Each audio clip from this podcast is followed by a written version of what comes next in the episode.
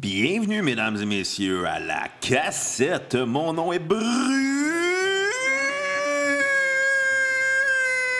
Marotte et je suis en compagnie de mon co-animateur et réalisateur Bruno Marotte euh, lui-même. Bonjour Bruno. Bonjour Bruno, comment ça va? Pas pire, pis toi? Ah ouais, moi ça va pas pire. Hey, ben non, Bruno solo encore.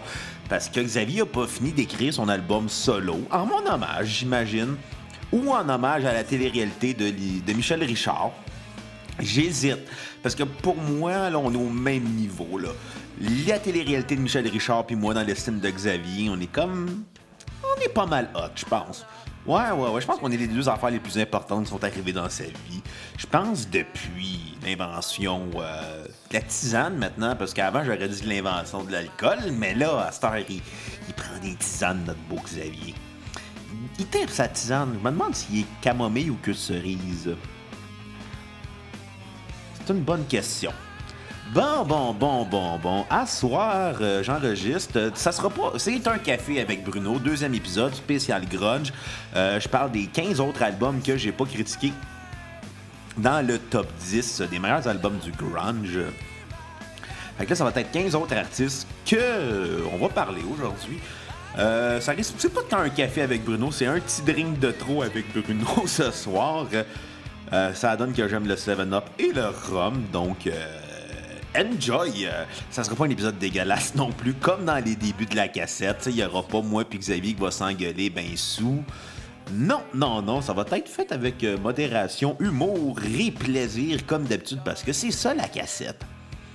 La cassette, c'est un podcast agréable. D'ailleurs, si vous aimez la cassette parce que c'est votre podcast préféré sur Terre, je le sais, mes cocos, Donnez généreusement à la cassette, ben c'est simple, vous allez sur Facebook, vous cliquez sur l'onglet Acheter pour un don de minimum 10, 10, 10, 10, 10 dollars US canadiens, US, euh, euros de préférence, s'il vous plaît.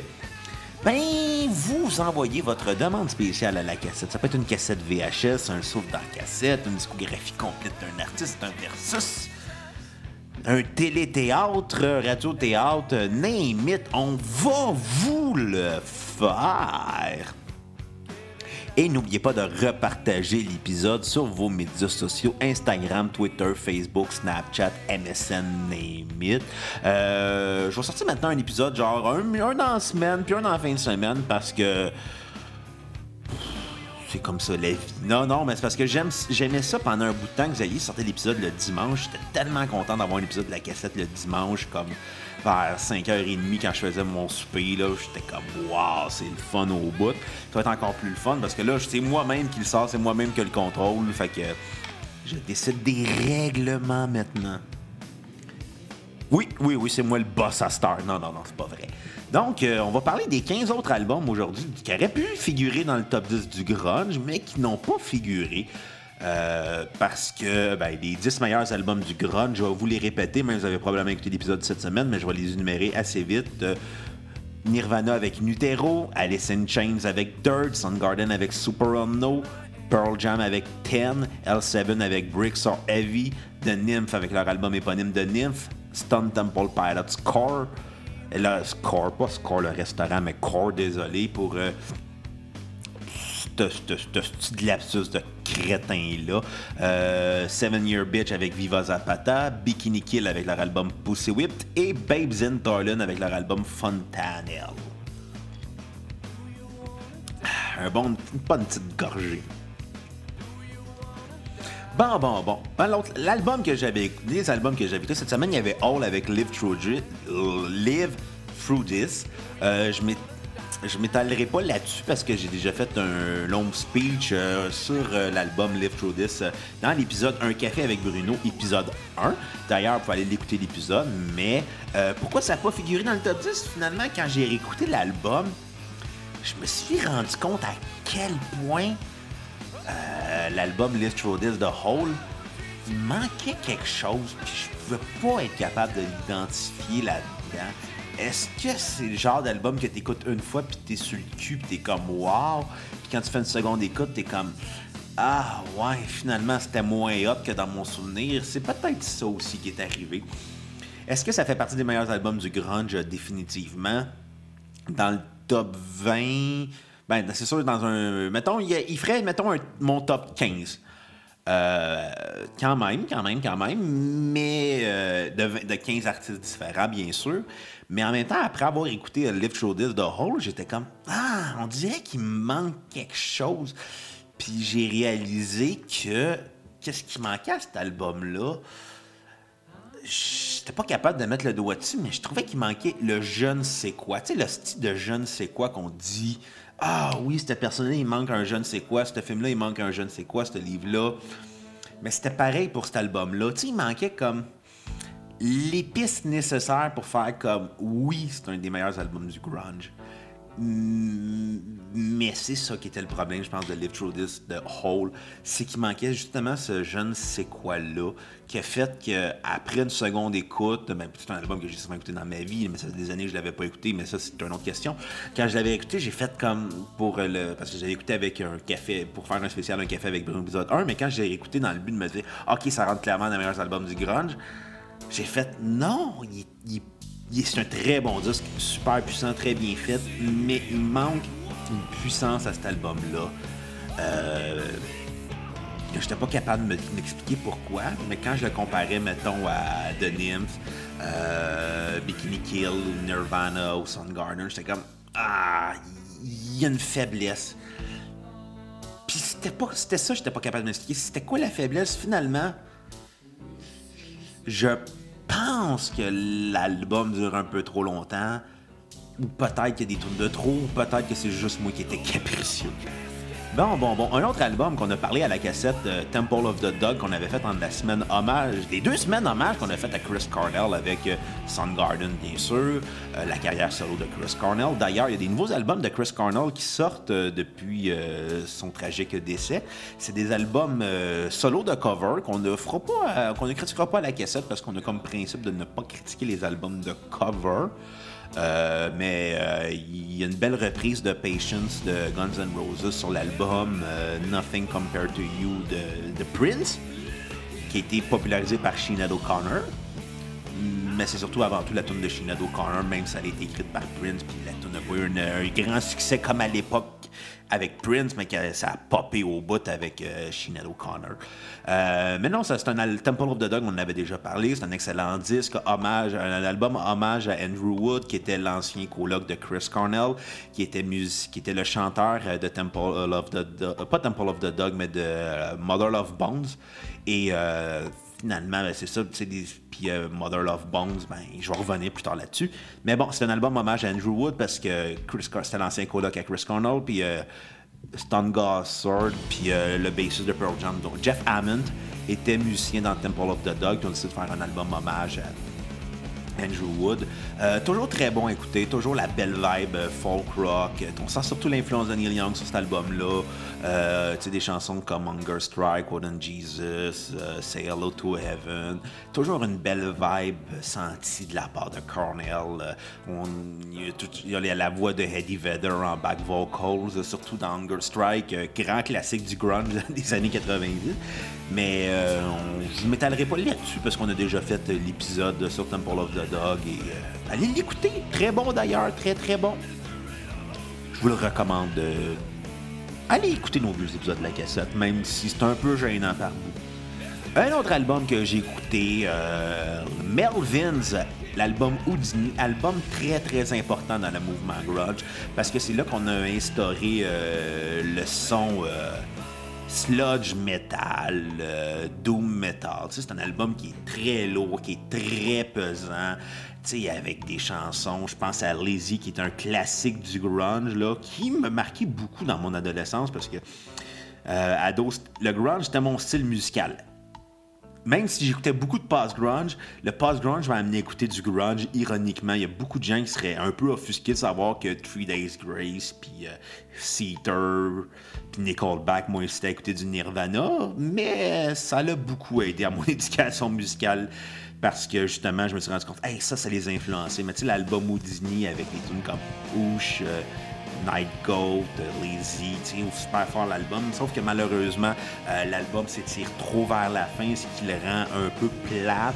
Parce que tout le long, j'écoutais l'album, j'étais comme fuck, c'est Black Sabbath au bout, avec la, la voix de Buzz Osborne. Puis finalement, petite gorgée. Si une compagnie d'alcool veut nous commanditer d'ailleurs, je vous invite à nous donner de la boisson gratuite et de la bière sans alcool pour notre beau Xavier Chou. Non, non, faites juste donner de l'alcool. Moi, je vais apprendre Xavier, il boira de l'eau calice. Mais bon, ça pour dire que malheureusement, l'album Houdini vers la fin, c'est beaucoup trop long. Finalement, on se perd dans des espèces de tunes un peu trop expérimentales qui tuent la vibe de l'album. Je pense que c'est un peu, c'est un peu qui était l'affaire des Melvins dans leur carrière. C'est vraiment un band qui aimait expérimenter dans le métal, qui finalement, manquait quelque chose. Puis je pense que c'était euh, une constance au niveau des albums, tu sais, d'être capable de, couper, de shorter l'album pour sais, shorter l'album pour qu'il soit plus tight. C'est peut-être ça qui manquait. Un autre bal de grunge, grunge, grunge, très marquant. Mud Honey. Euh, les chéris du miel en français, j'imagine, avec leur album Every Good Boy Deserve Fudge. Euh, deserve Fudge pas une Ford automobile, mais du fudge, là. Comme on aime bien en manger, d'ailleurs. S'il y a quelqu'un qui veut nous faire du fudge et l'envoyer à la cassette, euh, notre adresse de la cassette est studio cassette code postal la cassette 3345 exactement donc tout ça pour dire que mode année c'était un groupe qui était vraiment très slacker au niveau de son son. C'est un band qui a fait aussi, euh, qui a le son très fuzz de la Big Muff avant tout, euh, de Electron Monix, une des pédales les plus mythiques de l'histoire du rock and roll. Euh, eux, c'était vraiment comme slacker rock. Ils se prenaient pas au sérieux. Ils se sont jamais pris au sérieux, d'ailleurs, ça qui très le fun de mode année. C'est le fait qu'ils se sont amusés à faire du rock tu le texte n'était pas tant sérieux non plus, mais leur musique était brutale. Sauf que l'album Every Good Boy euh, Deserve Fudge fait un peu pâle figure euh, parce que leur plus gros leur, carrière, c'était avant euh, les années 90. C'était leur premier EP qui créait une espèce de buzz autour de leur son dans les années 80 euh, parce que justement, ils ont rentré un son qui était lourd, qui était puissant, mais qui était très, très garoché, qui était très, très on your. Ce qui a fait que les musiciens grunge ont fait comme Oh shit, attends, on peut prendre l'inspiration sur nos propres confrères. Ce qui était quand même assez cool euh, comme façon de faire. Fait que moi, donné, a amené ça dans la philosophie du rock, c'est-à-dire, hey, on peut s'influencer entre nous autres. Puis, euh, heureusement que c'est arrivé parce que beaucoup de bandes ont utilisé le, fuzz euh, par la suite euh, dans le grunge, mais, c'était surtout overdrive distorsion. Mais m'a donné à amener le fuzz. Et d'ailleurs, j'aime beaucoup les fuzz. Fuck les distos, fuck les, les, overdrive. Vive les fuzz. Les jeunes à la maison, si vous écoutez, jouez avec des fuzz et euh, envoyez-nous du fudge, s'il vous plaît. Donc, on va parler aussi d'un autre bon album du grunge. L'album que mérite le plus gros what if de l'histoire du grunge, Mother of Bones. Tu sais, le, le, principe du what if, c'est ici, mettons, c'était la mort d'Andrew Wood n'était pas arrivée. Parce que l'album Apple de Mother Love Bones, euh, Mother Love Bones, c'est un album qui est très mythique dans le grunge parce que Andrew Wood, c'est probablement un des premiers musiciens de la scène de Seattle à être mort d'un overdose d'héroïne. Puis déjà là, ça rentre dans la mythique tragique du grunge. Et euh, surtout, c'est ça qui est un petit peu singulier de la part de Mother of Bones, c'est qu'il rentrait dans le grunge, c'est une musique pour, ah pour pas pour les opprimés, mais pour les artistes blessés, parce que, tu sais, l'héroïne était surtout euh, dans, la scène grunge, puis c'était une tragédie euh, pour tous les musiciens. Puis il y en a beaucoup qui sont morts d'overdose là-dedans. On pense à Lane Staley, euh, on pense à Kristen Paff, la, musicienne de Seven Year Bitch. Je pourrais continuer de même, puis c'est aussi le suicide, mais avec Cornell euh, et Kurt Cobain. Ah, puis j'oubliais aussi l'overdose de, de Scott Whelan.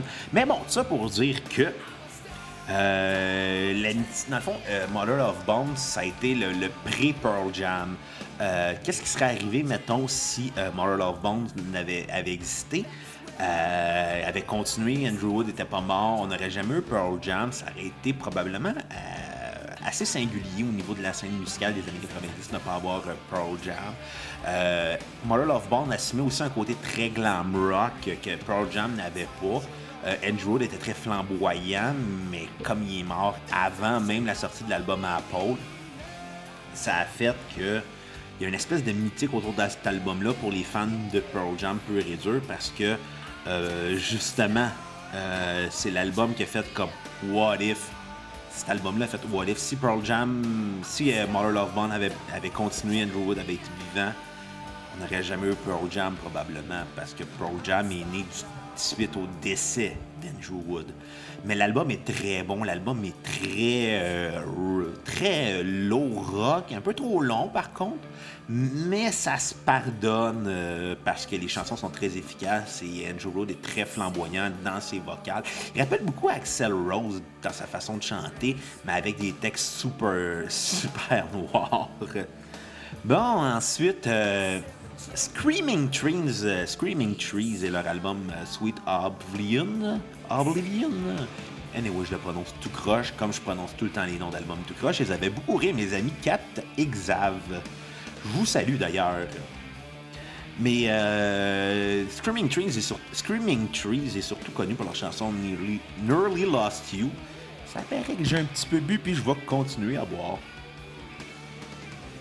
Cheers les cocos qui est dans le fond une des chansons qui était de, une chanson mythique du film Single euh, de Cameron Crowe euh, dans les années du début des années 90 qui se passe qui se, qui se passait dans le fond dans une histoire de universitaire, je pense, de mémoire, euh, qui tombait en amour.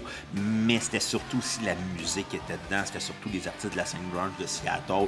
Alice in Chains figurait là-dedans. Chris Cornell en version solo. bref. La chanson Wool de même est servie de, chanson officielle avec euh, Sweet Oblivion de Screaming Trees. Euh, pas Sweet Oblivion, liste que c'est tout croche cet épisode-là. Nearly Lost You de Screaming Trees là, sur leur album Sweet Oblivion. Euh, c'est ça. D'ailleurs, euh, je pense que ça va être la tune qui va finir l'album. pas l'album, mais l'épisode de Nearly Lost You. Ouais, c'est cette, tune là Fait que vous allez peut-être la reconnaître ça veut déjà écouté 99.9 de Buzz ou Chaume. Mais non, c'est un album qui était super bon, super rock, mais qui était très conservateur dans sa façon de faire. Euh, si on le compare, mettons, à des Soundgarden et des Alice in Chains, qui étaient surtout dans le hard rock, il fait un peu parent pauvre, mais en même temps, c'est un très bon disque. Parlant de très bons disques, d'ailleurs, Tad et leur album Eight Way Santa, euh, album très très brutal, euh, proche euh, du speed metal, qui, était à 0,1 point de figurer dans le top 10, mais tout ça, il n'a pas figuré dans le top 10. Le calice, là, à un moment donné, il faut que je fasse un top 10, puis j'ai dû trancher, puis Tad, malheureusement, c'est le groupe qui a écopé du top 10 c'est un album qui était brutal, qui était lourd, qui était agressif, mais Tad, avant tout, c'est le band qui a amené le look chemise carottée dans le grunge. C'est eux autres qui ont parti ce trend-là d'avoir des chemises carottées parce que c'est vraiment un groupe de lumberjack, un lumber rock, mais eux autres savaient même pas se servir d'une chaîne ça, fait que c'est... C'est eux autres qui ont amené la mode avec des chains ça, des chemises carottées. Finalement, eux autres savaient même pas s'en servir. Euh, et... Euh, et c'est ça. Fait que ça a donné Tad, c'est un album qui était super brutal.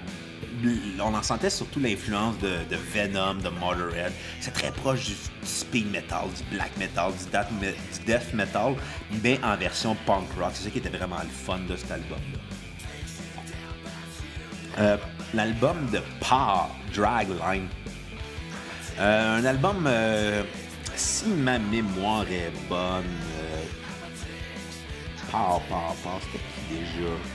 Ah oui, pow, oui, c'est un, un bon disque de hard rock classique, euh, avec des bonnes tunes, mais qui, malheureusement, quand filait... C'est un bon c'est un bon un disque générique de rock. c'était pas grand chose d'intéressant, mais tu sais, c'était accrocheur, c'était le fun. Puis si de mémoire, je pense qu'ils viennent même pas de Seattle. Le mot qui fait rire en ce moment Xavier dans son auto, il doit rire. Ils viennent du Kansas en plus. Ils ont été associés à Saint Grunge parce que j'imagine le look, les textes, la façon de jouer de la musique, mais en même temps, tu sais, euh, la, la la scène grunge existait aussi dans Los Angeles. Mais c'était pas un disque qui était très très marquant, puis tu sais, je me souviens de l'avoir écouté, puis là je vous en reparle, j'ai aucun souvenir. Fait que, mais c'était bon malgré tout. Un disque que je me souviens, mais qui était moins bon, Mad Season et leur album Above. Mad Season, c'était euh, le dernier projet musical de Lane Staley complet, où avant son décès, il a fini enregistrer des euh, chansons euh, bonus pour Alice in Chains sur leur best-of dans la fin des années 90, début 2000.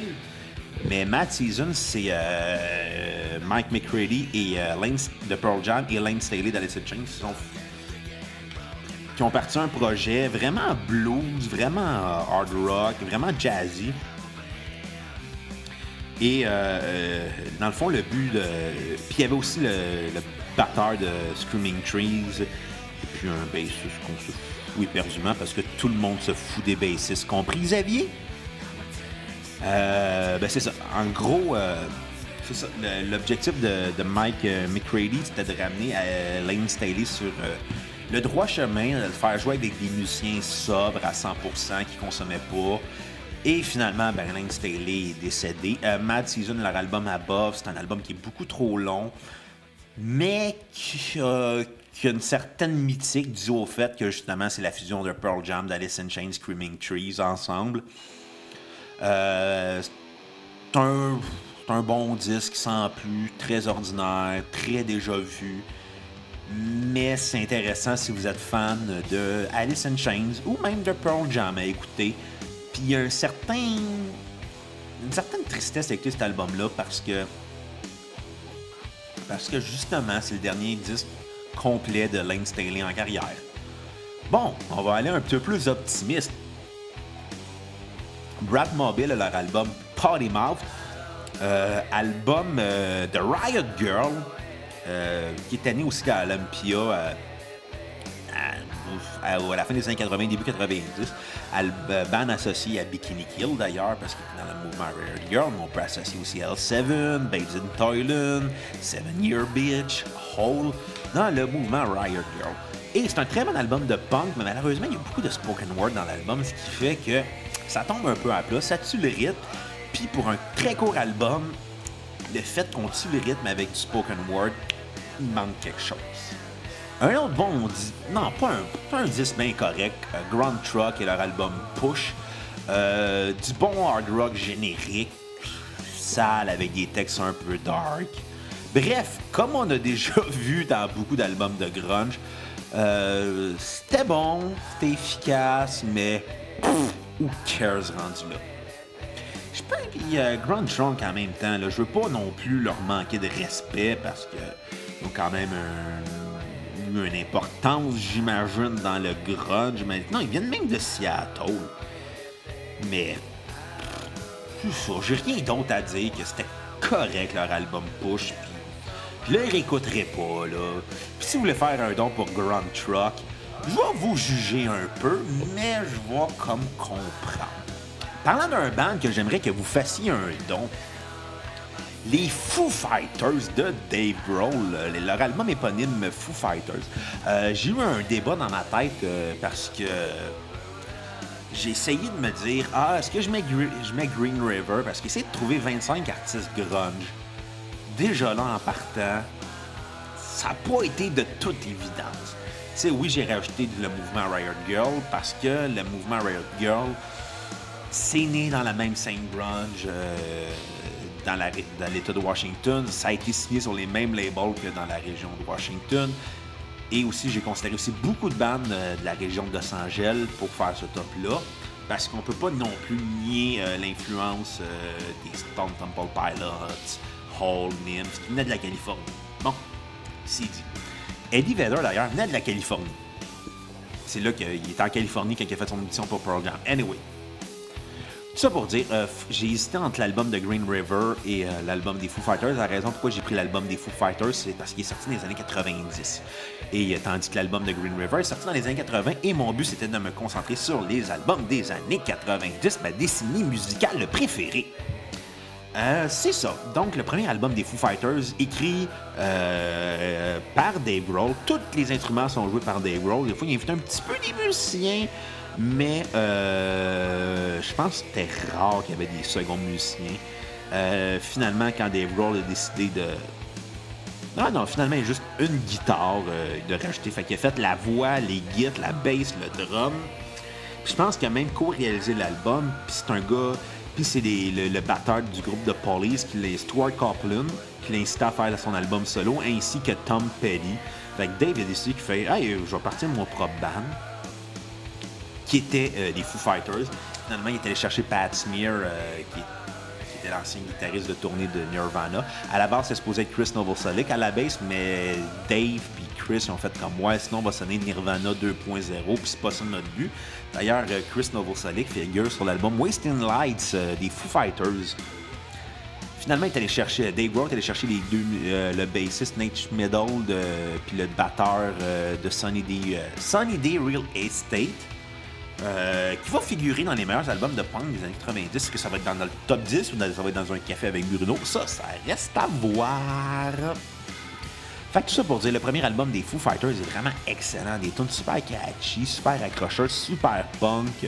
Dave Grohl était vraiment surprenant. C'était avant qu'il prenne sa tangente très euh, rock, euh, stadium rock. C'était vraiment comme dans une espèce d'esprit catharsis. qui est des post-décès de Kurt Cobain, des tunes qu'il a écrit avant Nirvana, des tunes qu'il a écrit probablement dans le temps qu'il était dans Screams. C'est vraiment un album qui a été fait rapidement. Je pense que c'est sorti en 95. Fait que c'est un tour de force de la part d'un seul homme d'avoir écrit, réalisé euh, et joué tous les instruments sur un album. Xavier, t'as rien inventé, t'as tout volé à Dave Grohl, OK? Je suis ton Kurt Cobain, OK? Comprends ça, maudit drogué. Ah, ok, un autre euh, album que j'ai très peu de souvenirs. Je pense que les derniers albums, je vais avoir très peu de souvenirs. Euh, Skin Yard, euh, le band, tout ça, qui était des musiciens grunge de Seattle, qui sont fusionnés ensemble. un bon disque rock, sans plus leur album 100 Smiling Knuckles. C'était comme du gros hard rock slash heavy metal, qui au final c'était bon, mais on s'en souvient pas. Un autre album que je me souviens pas tant, euh, Love Battery, leur album des Glow. Euh, bon disque, euh, ce que je me souviens, très peu mémorable. un band de la région de Seattle, Indie Rock, Scadelic Rock, Grunge, qui existe encore d'ailleurs. non, qui n'existe plus, excusez-moi, mesdames et messieurs. Surtout, mesdames. Non, c'est une joke, là. Gros rire de mon oncle, euh, dégueulasse. Euh, c'est ça, c'est un album qui était le fun, qui était catchy, mais peu marquant au final. Euh, et un dernier album au final que je me souviens pour une seule affaire, l'album du groupe Toadies et leur album Rubberneck. non, le groupe Toadies et leur album Rubberneck, le groupe du Texas qui était associé par la bande au mouvement grunge que je me souviens parce que j'écoute euh, j'ai beaucoup écouté 99.9 de Buzz dans ma vie. Je me répète beaucoup. Euh, pour ceux qui ne savent pas c'est quoi 99.9 de Buzz, c'est une station de radio qui est, euh, je pense, à Plattsburgh, dans l'État de ou à Burning, dans Plattsburgh dans l'État de New York, ou Burlington dans l'État du Vermont, qui est diffusé dans Plattsburgh, Burlington et Montréal, Montréal pour les intimes. c'est une radio américaine qu'on peut pogner au Québec. Pourquoi? Je le sais pas, mais c'est ma station musicale préférée parce que un chant, ça m'intéresse pas d'entendre du vieux Led Zeppelin puis du vieux Rush. Puis euh, c'est quoi? Ben il y a Peter McLeod. C'est déjà assez dit comme ça. Bref, tout ça pour dire, euh, Toadies est surtout connu pour euh, leur chanson Possum Kingdom. Je pense que c'est un band One It Wonder, puis That's it. C'est tout ce que je pourrais dire de cette bande-là. Ils ont eu un single dans leur carrière, ils ont marché fort, ils jouent encore dans les stations de radio. Puis That's It, c'est un bon disque rock, mais qui au final On s'en tabarnak. Parce qu'on signé juste d'une tonne. Donc, vous avez aimé l'épisode, c'est simple, partagez-le sur vos médias sociaux, Instagram, Twitter, Facebook, MSN, Snapchat, Musique Plus, Name It, Tinder, allez-y. N'oubliez pas d'aller donner un bon 10 minimum sur la page PayPal de la cassette. Vous cliquez, vous allez sur notre page Facebook, cliquez sur l'onglet acheter, puis vous nous encouragez. Comme ça, on va pouvoir se payer des meilleurs micros. Et je vous remercie d'avoir écouté l'épisode 1 Café avec Bruno, épisode 2 spécial grunge. À la prochaine cassette et bye les cocos!